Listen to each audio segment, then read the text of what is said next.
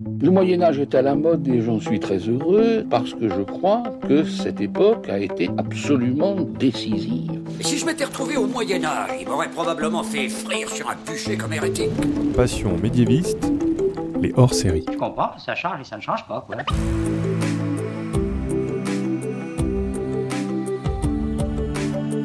Bonjour à toutes et à tous et bienvenue dans un épisode un petit peu particulier de Passion médiéviste. Je m'appelle Fanny Cohen-Moreau et d'habitude dans ce podcast, je reçois des personnes qui me présentent leurs recherches en master ou en thèse sur l'histoire médiévale et nous faisons ensemble des focus sur un point de l'histoire médiévale. Mais aujourd'hui, dans ce hors-série, dans le cadre d'un partenariat, je vous propose un épisode consacré à un monument médiéval et à son histoire, l'ensemble cathédrale du Puy-en-Velay, vous avez vu le titre, à la fois son histoire, mais aussi son architecture et les personnes qui y vivaient. Et comme vous l'entendez peut-être, nous enregistrons dans un lieu un petit peu particulier, le cloître de la cathédrale du Puy-en-Velay. Et je ne suis pas seule, comme d'habitude, j'ai avec moi deux invités. D'abord Elodie Terrier. Bonjour Elodie. Bonjour Fanny. Elodie, tu es agent du patrimoine du cloître de la cathédrale du Puy-en-Velay. C'est toi qui m'as proposé cet enregistrement, donc vraiment d'avance, je te remercie. Merci beaucoup. Et on a aussi avec nous Sylvain Bruand. Bonjour Sylvain. Bonjour. Donc toi, tu es médiéviste déjà. Tu as soutenu un mémoire sur les contes d'un évêque, conte du XVe siècle, donc du Puy-en-Velay, et tu es aussi agent du patrimoine pour le Centre des monuments nationaux et guide pour les visites du cloître de la cathédrale. Et est-ce que vous pouvez dire déjà aux auditeurs où nous sommes et pourquoi on entend un orgue qui résonne au loin? Alors là, on se trouve actuellement dans l'ancienne salle du chapitre des chanoines de la cathédrale et effectivement, c'est une salle qui jouxte la cathédrale à l'intérieur euh, de laquelle il y a un orgue qui date du XVIIe siècle. Et donc c'est vrai qu'on a encore la chance de l'entendre résonner assez fréquemment. Donc voilà, ça fait un enregistrement un peu particulier. Euh, j'espère que ça dérangera pas trop auditeurs, auditrices, mais moi je trouve ça assez chouette. Et donc effectivement, la salle où on est résonne un peu. Sylvain, est-ce que tu peux décrire la salle où nous sommes, la salle capitulaire? C'est une, une salle qui accueillait les, euh, les réunions du chapitre cathédral, donc c'est une salle de réunion, euh, d'où l'acoustique évidemment, avec une très belle voûte du, du XIIe siècle.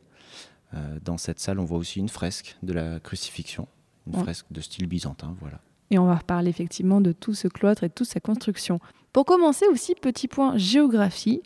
Où sommes-nous? Alors pour les personnes qui ne connaîtraient pas, où se situe le Puy-en-Velay en France? Alors le Puy-en-Velay se situe dans le département de la Haute-Loire, donc euh, on est euh, au cœur de l'Auvergne. Voilà, on peut entendre les cloches, effectivement.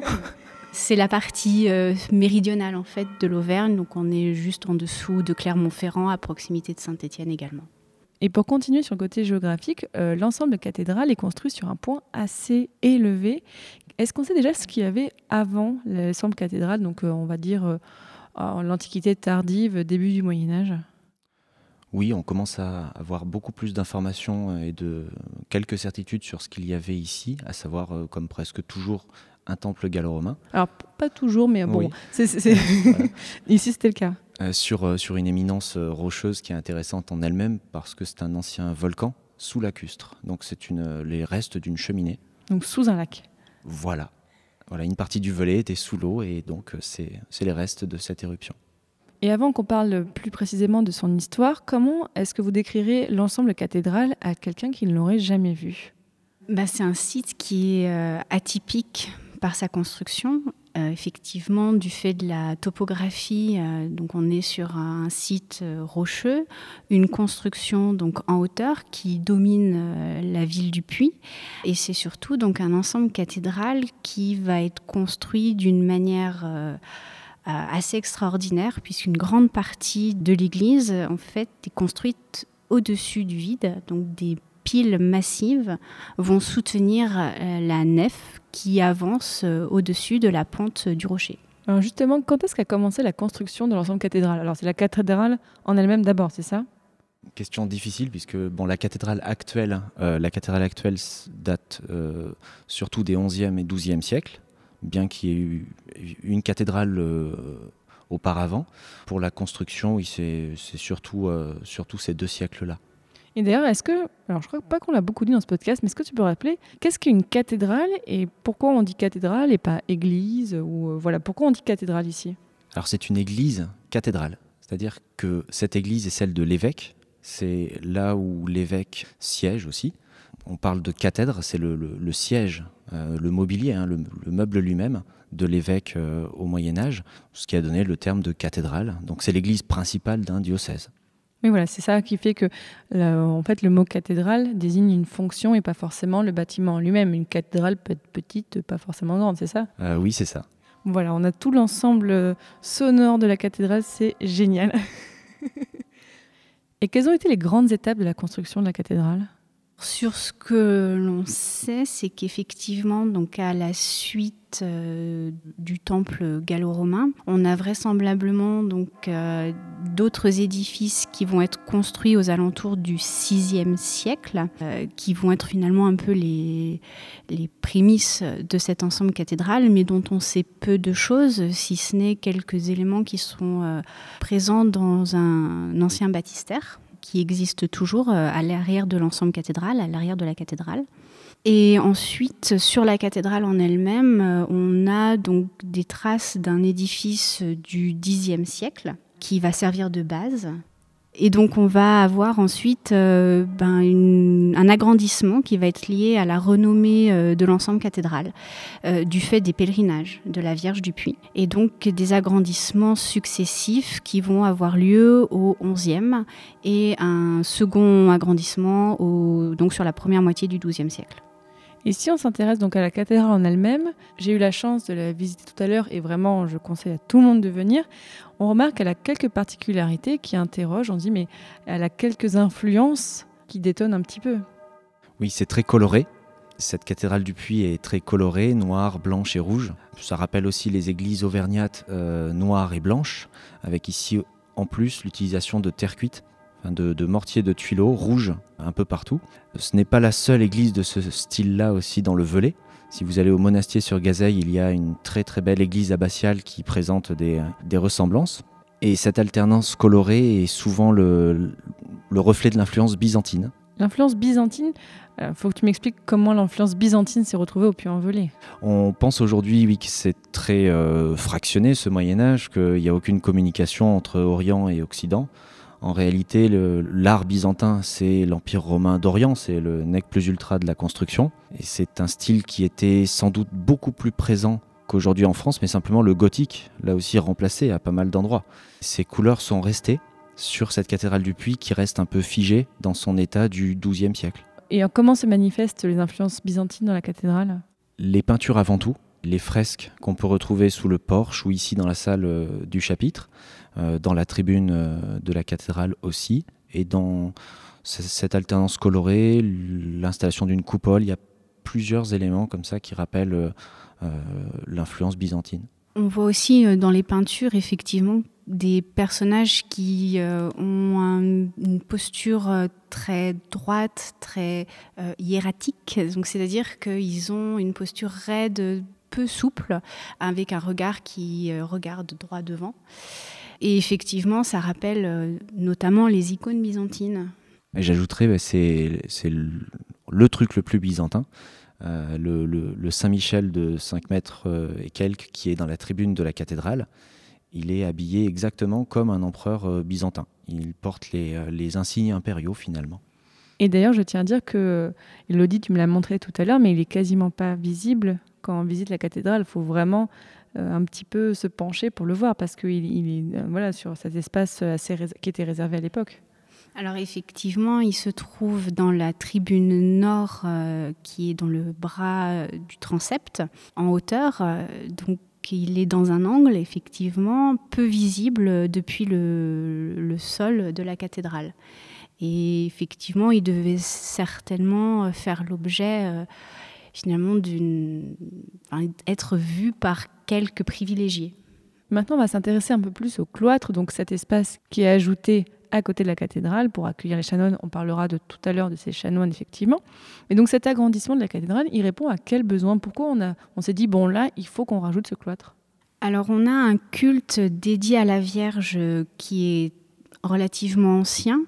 Et effectivement, ce culte, euh, on va avoir un objet de dévotion particulier, une statue qui va être euh, vénérée et qui va faire l'objet effectivement d'un pèlerinage relativement important tout au long du Moyen Âge principalement aux alentours du XIIe, XIIIe siècle. Et cette renommée va attirer donc de plus en plus de pèlerins. On a également d'autres routes de pèlerinage qui vont venir se greffer au sanctuaire du Puy-en-Velay. Et de ce fait, le premier édifice qui est bâti donc au sommet du rocher euh, volcanique s'avère trop petit. Et on va avoir la nécessité d'agrandir cette église donc à deux reprises.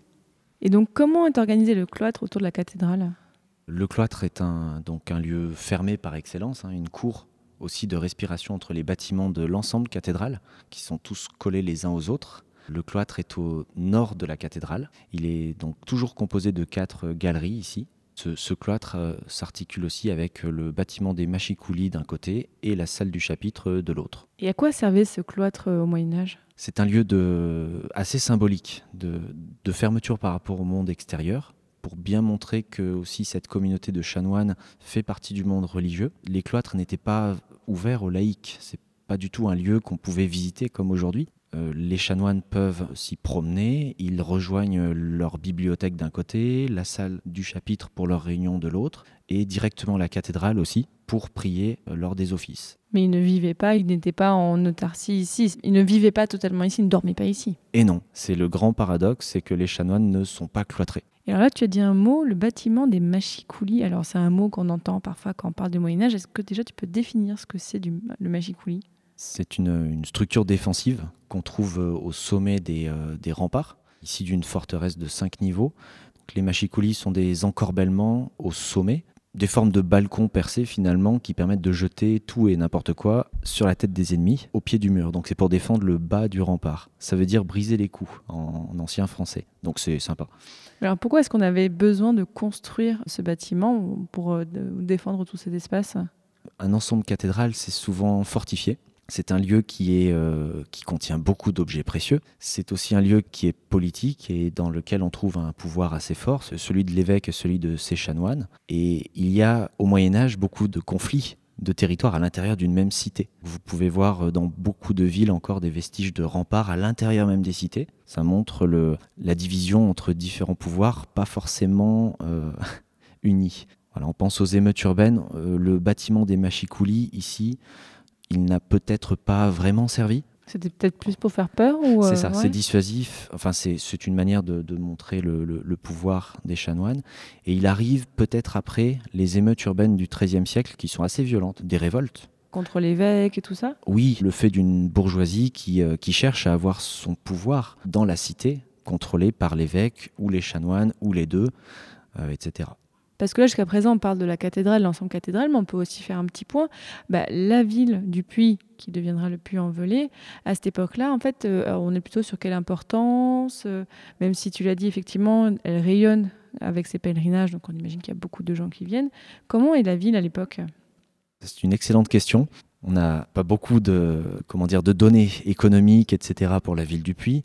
C'est le cas d'autres villes également. La ville a ses propres remparts euh, depuis euh, au moins le, le, le, 12e, 13e siècle, remparts extérieurs qui ont disparu en grande partie. On voit sur une gravure de 1607 euh, l'étendue de ces remparts et la ville médiévale y ressemblait beaucoup. C'est pas une toute petite ville non plus. C'est la seule ville un peu importante dans ce coin du Massif central avec beaucoup de métiers de l'hôtellerie, beaucoup d'orfèvres aussi. Une ville qui n'est pas euh, sur des, grandes circulations, mais qui est quand même un carrefour entre Toulouse et Lyon et entre Nîmes et Clermont-Ferrand. Voilà, pas de données sur la population. On peut peut-être avancer le chiffre de 10 euh, 000 habitants, on va dire à l'apogée au, 12e, 13e siècle, ou encore au 17e. Mais bon, ce ne sont que des suppositions. Alors j'avais lu, vous me dites si je me trompe ou pas, que le tracé des rues, en tout cas autour de l'ensemble cathédrale, est finalement celui qui du Moyen Âge ou est-ce qu'il y a eu beaucoup de modifications? Sur la ville euh, ancienne, il y a eu quand même quelques modifications, notamment des rues qui vont être élargies, des bâtiments qui vont être supprimés. Euh, notamment, on a l'exemple d'une rue qui a été euh, réaménagée au début du XXe siècle, on avait l'idée, entre autres, de créer une sorte de d'accès principal en direction de la cathédrale avec une vue dégagée depuis l'extérieur. Donc non, il y a quand même eu des réaménagements au fil du temps. Parce qu'à l'époque, devant la cathédrale, c'était tout occupé par plein de bâtiments? Oui, aujourd'hui, pour accéder dans la cathédrale, on a un grand escalier. À l'époque, euh, on avait une rue vraisemblablement sous forme de gradin, avec effectivement des bâtiments qui euh, étaient vraiment accolés à la cathédrale.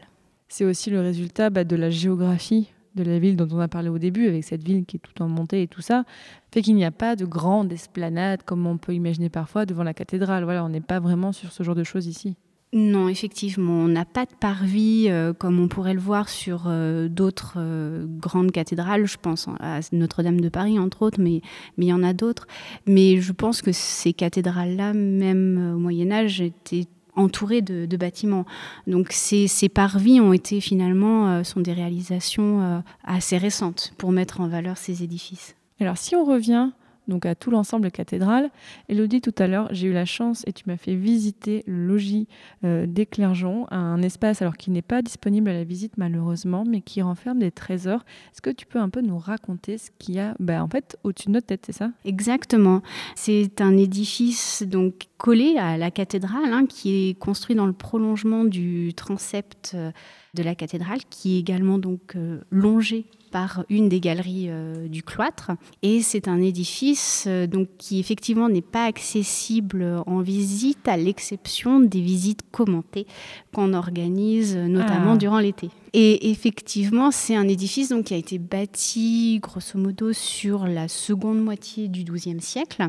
Donc là, la salle du chapitre dans laquelle nous nous situons constitue le rez-de-chaussée. Et il y a donc deux étages supérieurs qui étaient des espaces d'habitation. Et c'est d'un édifice qui a été euh, finalement étudié, on va dire d'une manière ponctuelle au fil du temps et qui dévoile encore euh, ses secrets et qui était vraisemblablement donc destiné à héberger le doyen des chanoines, autrement dit le chef de la communauté. Même si à proximité de la cathédrale, on avait d'autres euh, bâtiments euh, canoniaux qui étaient destinés à l'hébergement des chanoines, dont notamment un hôtel destiné aux prévôts, qui faisait partie également des chanoines de la cathédrale. Et alors dans cette salle, il y a eu quelques restaurations et on a découvert bah, des peintures assez, je m'en remets toujours pas, hein, assez incroyables. Alors tout commence en fait au 19e siècle quand on va restaurer l'ensemble cathédral. On va petit à petit donc euh, remettre à jour des peintures murales. Donc là dans la salle du chapitre, la fresque de la crucifixion effectivement va être euh, dévoilée à nouveau euh, sur la seconde moitié du 19e siècle. Alors c'est une peinture effectivement qui représente le Christ sur la croix avec Marie et Saint Jean qui sont de chaque côté. Et puis on a aussi donc des, euh, des registres sur les côtés qui représentent des prophètes qui sont vus de trois quarts, qui tiennent donc ces phylactères, donc des banderoles, hein, qui montrent justement leur statut de, prophète. Et puis ensuite un groupe d'anges sur la partie haute qui joignent leurs mains au-dessus euh, au-dessus du Christ. Donc ça forme comme une petite bande dessinée finalement euh, qui retrace l'histoire de de la Bible. Donc là, cette peinture-là que tu viens de décrire, qu'on a en fait sous les yeux quand on regarde à notre droite, donc là, celle-là, date de quelle époque, tu l'as dit? Alors là, cette peinture, elle date des années 1200. Mais elle a été redécouverte effectivement petit à petit, donc au 19e siècle. Et puis, elle va être nettoyée et euh, restaurée aux alentours des années 1950. Et donc, dans les salles qui sont au-dessus de notre tête, donc le logis des clergeons, qu'est-ce qu'on trouve d'autre? Alors parmi les premières à avoir été redécouvertes, on a donc euh, des peintures qui représentent à la fois donc deux joueurs d'échecs, vraisemblablement euh, deux souverains peut-être un souverain oriental, un roi mort. qui font penser à ce qu'on peut retrouver dans certains manuscrits espagnols, en fait, avec les joueurs d'échecs. On avait fait un épisode il y a quelques mois, en fait, dans Passion médiéviste sur les Juifs de Castille. On avait parlé en fait de ces manuscrits-là. C'est le même type de mise en scène. Il y a effectivement un parallèle. Effectivement, donc ces deux souverains sont en train de s'affronter donc sur une partie euh, d'échecs euh, avec euh, une planche à, damier rouge et blanc. Et euh, en dessous, euh, on a donc la représentation d'un évêque vraisemblablement un évêque du Puy. Et on a aussi encore visible quelques tentes qui sont euh, représentées avec d'autres personnages que l'on peut deviner. Et ce qui est intéressant, c'est que sur le mur qui fait face à cette scène des joueurs d'échecs, on a la prise d'une ville. Mais c'est incroyable cette peinture. Enfin, c'est une ville, voilà, représentée comme ça. Moi, qui aime beaucoup Seigneur il y a un petit côté Minas Tirith, en fait, euh, avec une ville comme ça, tout en différents euh, étages. Et en, plus, comme la reconstitution fait qu'on n'a pas encore tout bien devant nous, il y a un aspect presque Enfin, désolé, je m'enflamme un petit peu, mais il y a un côté un peu mythique, on, redécouvre quelque chose. Et ça, ce que tu me disais, c'est qu'on n'arrive pas encore à identifier très bien en fait ce que représente cette peinture. Alors, le sujet a été identifié, hein, c'est effectivement euh, le siège d'une ville.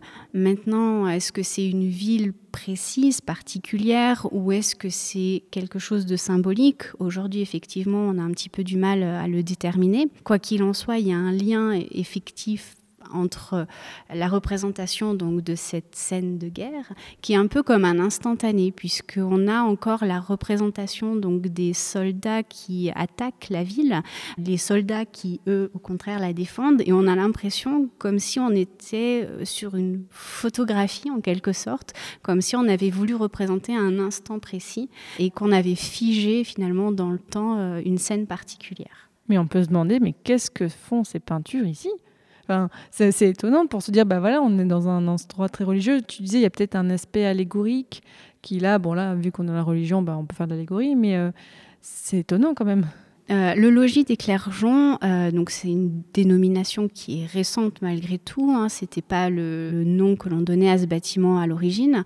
Donc, comme j'ai expliqué, c'était vraisemblablement un édifice qui était destiné à un espace d'habitation, de réception, un espace civil. On n'est pas dans un cadre religieux.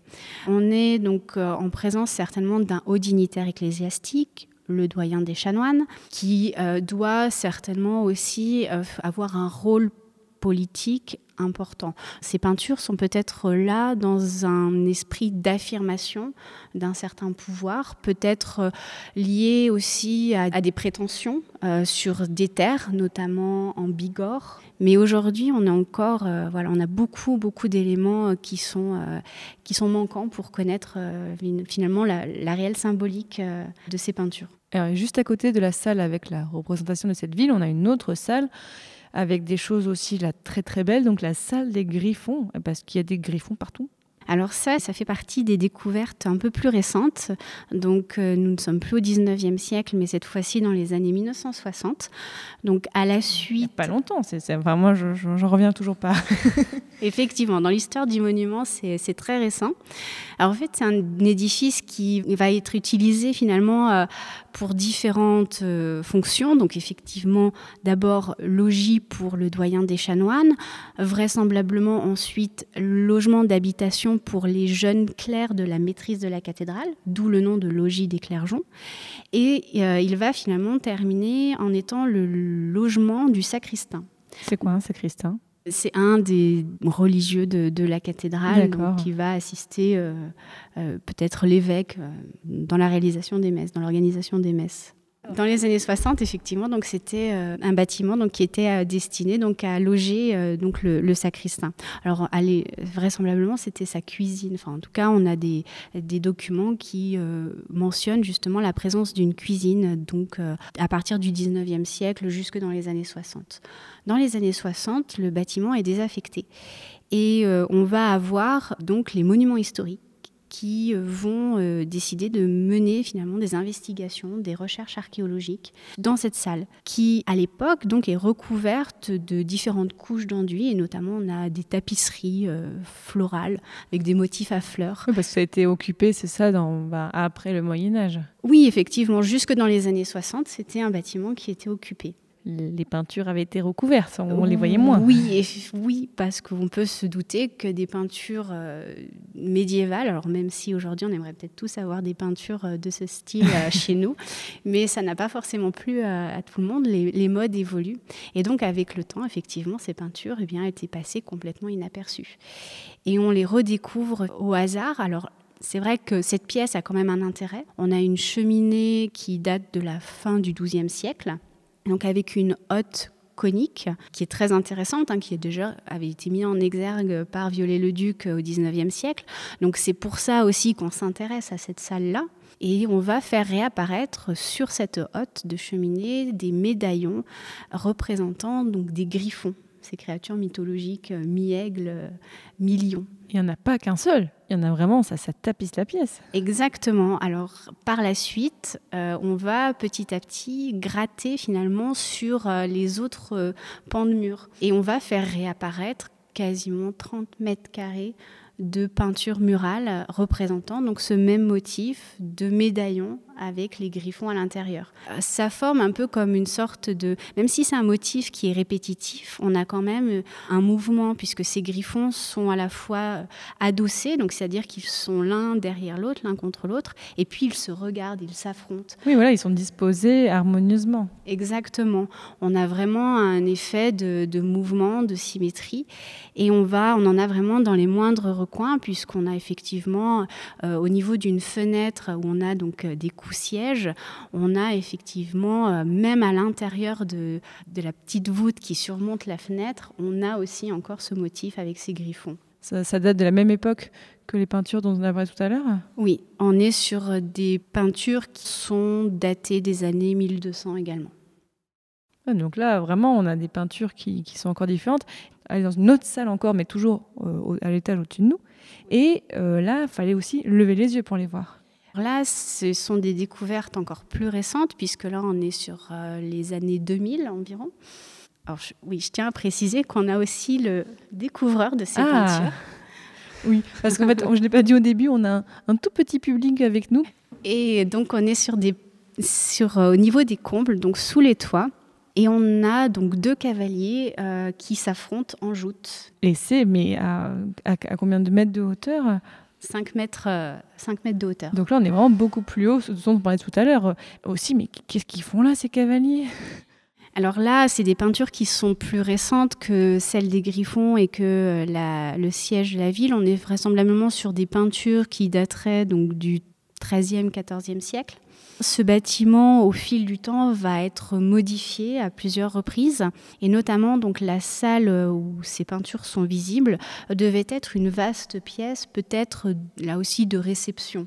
En tout cas, euh, elle était plus vaste que ce qu'on peut voir aujourd'hui, et peut-être que ça faisait partie d'un ensemble de peintures qui mettait en valeur, éventuellement, là aussi ça reste euh, sous forme d'hypothèse, un des seigneurs de Polignac.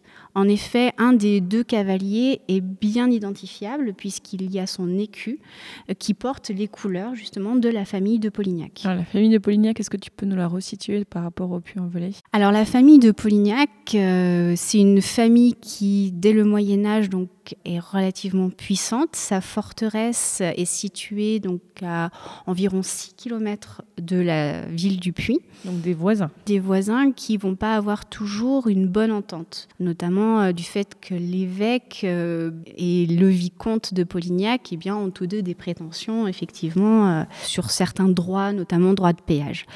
Néanmoins, souvent on insiste sur ces conflits entre, entre le vicomte de Polignac et l'évêque. Néanmoins, ce pas des conflits qui sont permanents.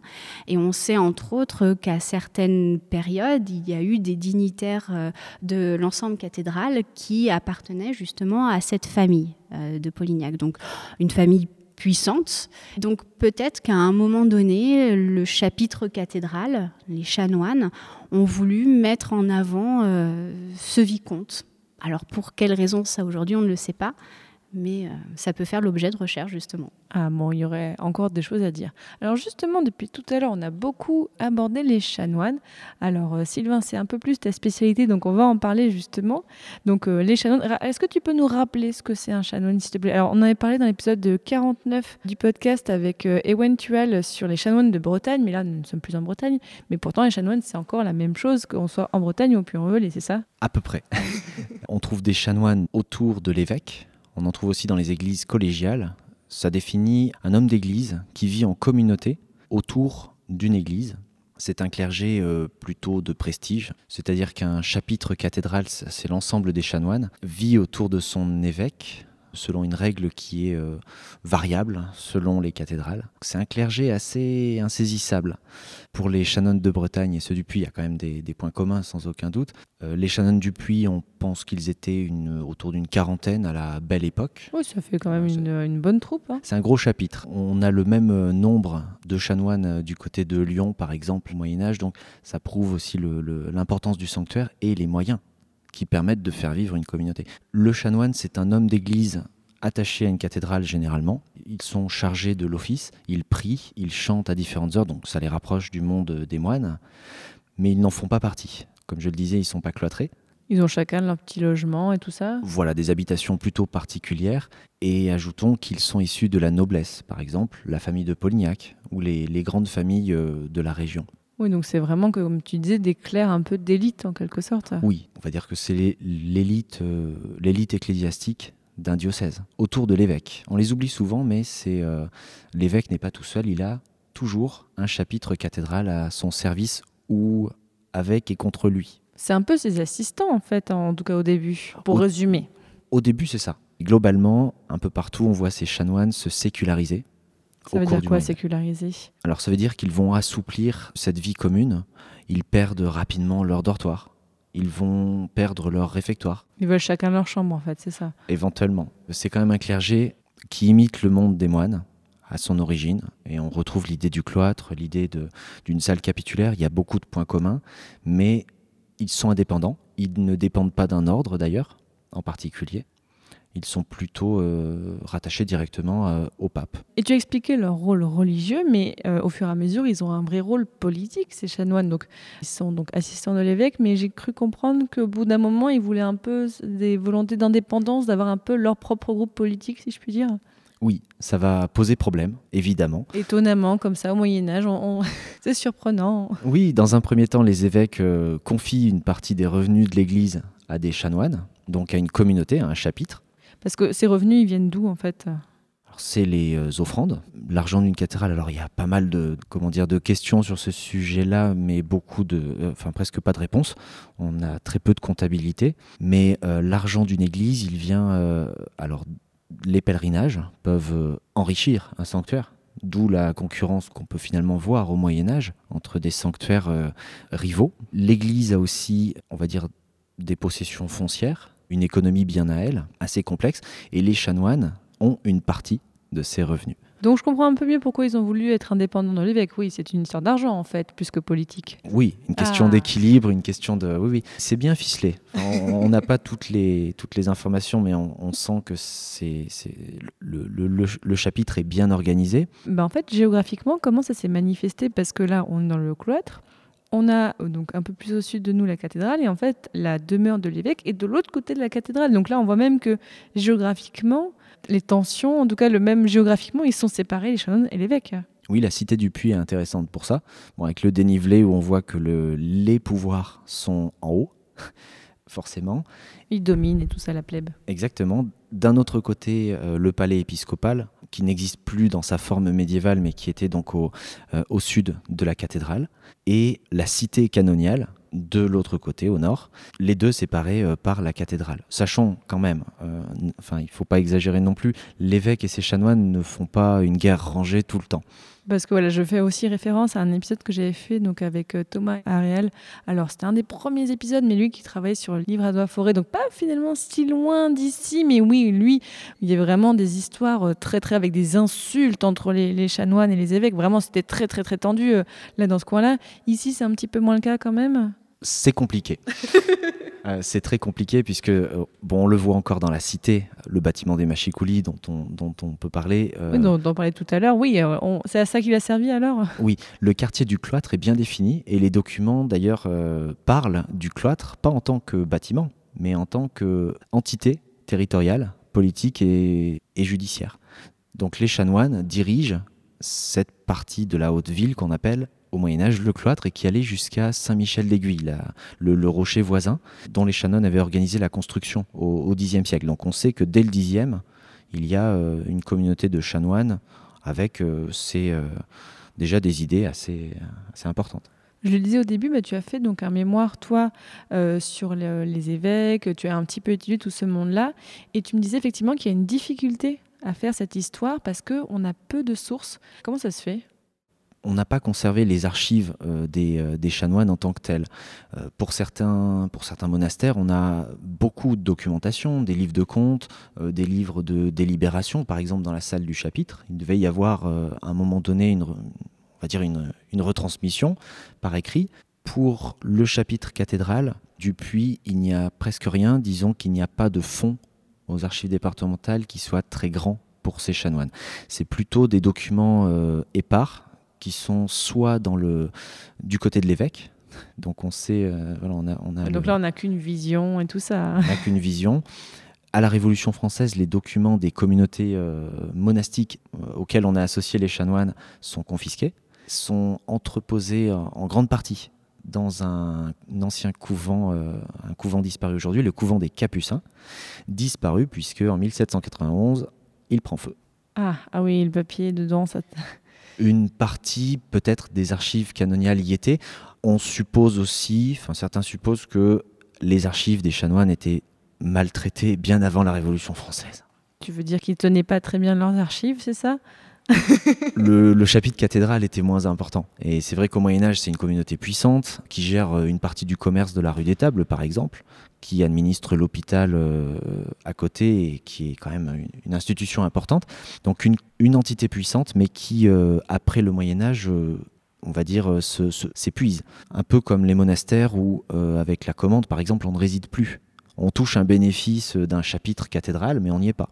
D'ailleurs, euh, sur, les, sur les pouvoirs euh, qu'on a vus tout à l'heure, il euh, faut imaginer la, cité du Puy divisée entre pas mal d'intervenants. Oui, entre voilà, entre l'évêque, les chanoines et puis les seigneurs locaux, il y, a pas mal d'acteurs. L'évêque, qui prend le titre de comte du Velay au XIVe siècle, mais qui était déjà assez reconnu par le pouvoir royal auparavant, c'est plutôt, plutôt intéressant. Un évêque, il va changer. Donc, reconnaître une principauté épiscopale pour le roi de France, c'est mieux que choisir les Polignacs, qui eux ne bougeront pas.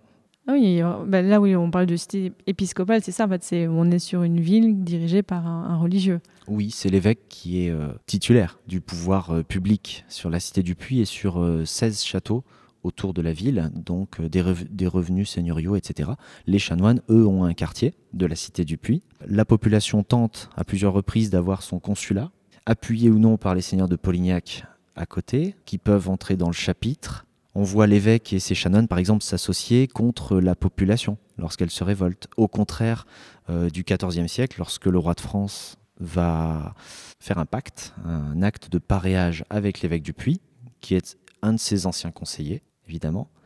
Donc il divise les revenus de la cité du Puy entre le roi de France et l'évêque. Et là, les chanoines sont complètement écartés, ah ce qui ne va pas bien se passer du tout.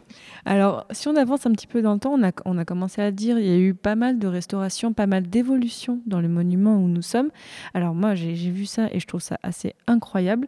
Au 19e, on a vu que le, bâtiment était commençait à avoir beaucoup de fragilité. On a décidé de le déconstruire entièrement pour le reconstruire. Est-ce que tu peux nous raconter cette histoire, Elodie Oui, alors il faut euh, savoir que c'est un édifice donc qui va euh, avec le temps, euh, peut-être un entretien plus ou moins régulier, des épisodes aussi où on a des tremblements de terre qui se font ressentir jusque sur le site du puits qui vont endommager également la cathédrale, qui fait que on arrive aux alentours du XVIIIe siècle.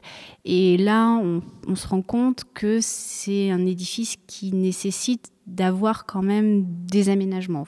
Il faudrait des travaux, mais on va plutôt faire des aménagements. Et au 19e siècle, donc sur la seconde moitié du 19e siècle, là, effectivement, on est sur finalement une autre, une redécouverte du patrimoine euh, médiéval.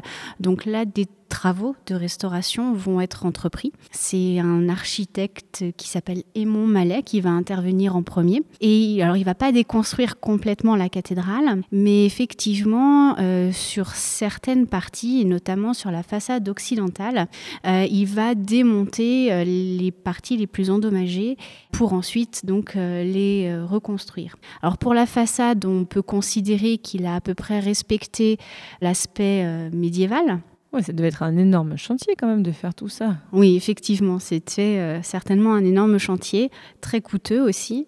Par contre, effectivement aussi, il est intervenu sur d'autres parties de la cathédrale, alors cette fois-ci plus sur la croisée du transept et au niveau du chevet.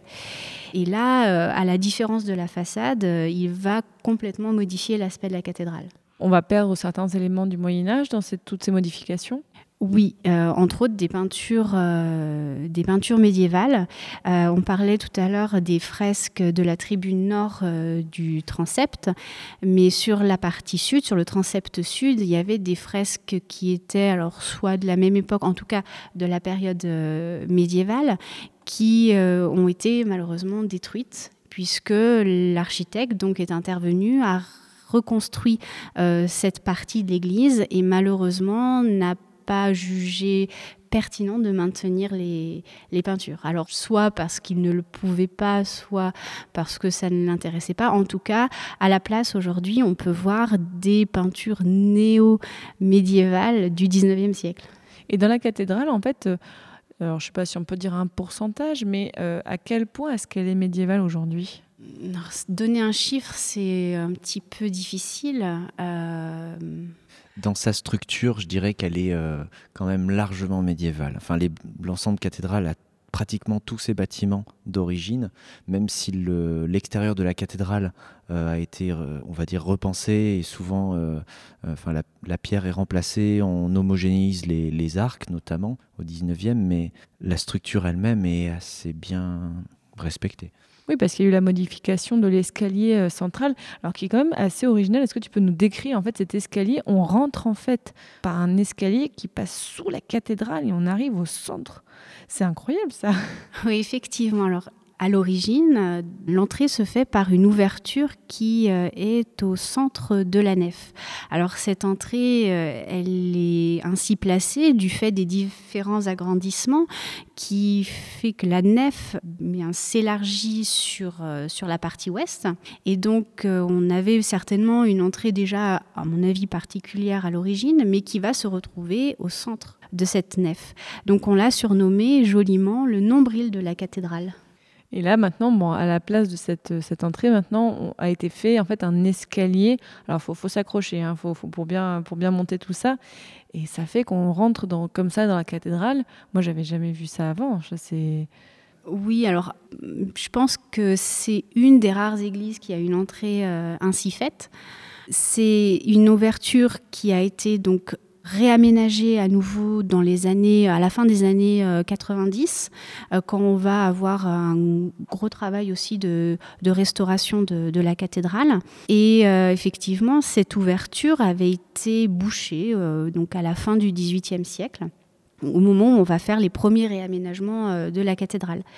Euh, c'était un souhait euh, de, l'évêque de l'époque de fermer ce nombril pour pouvoir donc créer un accès latéral à la cathédrale qui passait alors par une des galeries du cloître. C'était lié au fait qu'on trouvait l'édifice inconfortable, plein de courants d'air. Et effectivement, une des solutions a été effectivement de, de, complètement fermer cette ouverture, qui ne sera pas réouverte au 19e siècle quand on a le grand chantier de restauration. Il faudra attendre encore plus, plus longtemps pour que finalement on puisse à nouveau bénéficier de cette ouverture atypique. Bon, là, on a évoqué plein, plein de choses sur l'ensemble cathédrale euh, en, grande ligne. Bien sûr, je vous mettrai sur le site passionmédiéviste.fr des, des liens si les gens veulent aller encore plus loin. Mais alors là, c'est une question aussi à tous les deux. Est-ce qu'il reste encore des choses à étudier? Sur l'ensemble cathédrale du Puy-en-Velay. S'il y a des gens qui nous écoutent, qui voudraient faire des mémoires, faire des thèses sur euh, bah, l'ensemble cathédrale, qu'est-ce que vous pouvez leur donner voilà, comme idée? Il y a encore beaucoup de recherches à faire sur, les, euh, sur la mise en perspective de ces découvertes euh, de peinture. On s'intéresse beaucoup à ces peintures dans le cadre de l'histoire de l'art, mais on n'arrive pas bien à identifier leur sens, les commanditaires, etc peut-être qu'il y a encore des découvertes à, faire de ce côté, comprendre la prise de ville, la scène du jeu d'échecs, etc. Il y a énormément de recherches aussi sur les chanoines et leur, euh, leur Même, communauté. même si on n'a pas beaucoup de sources, on a quand même des recherches à faire. Il y a des sources, elles sont juste éparpillées. Ah, bon, Voilà. là, donc il y a un travail de quête à travers toutes les archives pour reconstituer tout ça, c'est ça? Oui, c'est un travail qui, qui a pu se faire dans d'autres diocèses en, en France. Euh, c'est très long et c'est un travail d'équipe souvent, mais on croise ainsi les documents, euh, par exemple les testaments, les, les, euh, les actes qu'on va retrouver un peu, partout dans les, séries des, archives départementales pour retrouver des noms à certaines époques et retrouver des listes finalement de chanoines et essayer de comprendre d'où ils viennent, leur cadre, leur environnement euh, familial, euh, identifier un petit peu des dynasties de chanoines finalement. Donc s'il y a des gens qui veulent travailler là-dessus, ils peuvent vous contacter. Enfin bref, on mettra en lien, c'est ça? Oui, oui, oui, effectivement. euh, C'est vrai qu'il y a toujours de, quoi faire. euh, Et puis nous, on est ravis aussi de, partager euh, à la fois nous ce que l'on peut savoir, essayer de... et puis surtout, on est toujours preneur de, des nouvelles recherches, quoi, des, nouvelles découvertes. Et pour le grand public, euh, dites-moi, Sylvain Elodie, à quel moment vous conseillez de visiter l'ensemble cathédrale? Est-ce qu'il y a des événements particuliers dans l'année qui peuvent être euh, chouettes à voir? Alors, c'est vrai que le plus agréable euh, pour visiter, bah, c'est pendant la saison euh, entre le printemps et puis, euh, et puis le début de l'automne, parce qu'on est sur un site qui va être bien mis en valeur par la lumière, par la lumière du jour. Et puis surtout, c'est à, cette période-là où nous, on est suffisamment nombreux pour pouvoir proposer des visites commentées, donc à la fois du cloître, parce qu'on a aussi tout un nombre de chapiteaux figurés qui sont très intéressants. Euh, on a aussi bah, la découverte du logis des clergeons qui ne peut pas se faire euh, autrement que par les visites commentées. Et puis euh, voilà, c'est vrai que c'est toujours plus agréable de découvrir ce site quand, euh, voilà, quand c'est un peu plus animé aussi. Ben, Vraiment, je vous remercie énormément, Edith Terrier et Sylvain Bruand, pour tout ce que vous nous avez raconté. C'était vraiment passionnant. Ben voilà, c'est la première fois que je venais au Puy-en-Velay. Euh, je peux que conseiller aux gens de venir. Je voudrais remercier aussi donc l'administrateur Lionel Arnaud et le Centre des Monuments Nationaux pour euh, avoir permis tout cet enregistrement. Euh, c'est la première fois, moi, que je faisais un enregistrement de podcast dans une salle capitulaire. hein. Euh, clairement, c'est une première pour moi. Et j'aimerais bien bah, faire ce genre d'enregistrement dans plein de lieux. Donc si jamais il y a des gens qui nous écoutent et qui font des choses comme vous, donc des responsables et qui ont envie qu'on fasse un enregistrement de passion médiéviste, eh contactez-moi. Donc comme je disais, il y en aura un article qui sera en lien avec cet épisode qui sera sur le site passionmédiéviste.fr. On mettra des photos où vous pourrez voir toutes les photos de ces peintures. Et euh, n'hésitez pas, si vous êtes dans les parages, ou vraiment vous vous dites alors, je sais pas où je vais aller en vacances, venez au Puy-en-Velay, c'est très très beau, il y a plein de choses à voir. Donc euh, merci beaucoup à tous les deux. Et ben, je vous dis à bientôt, auditeurs, auditrices, pour un prochain épisode de Passion médiéviste. Salut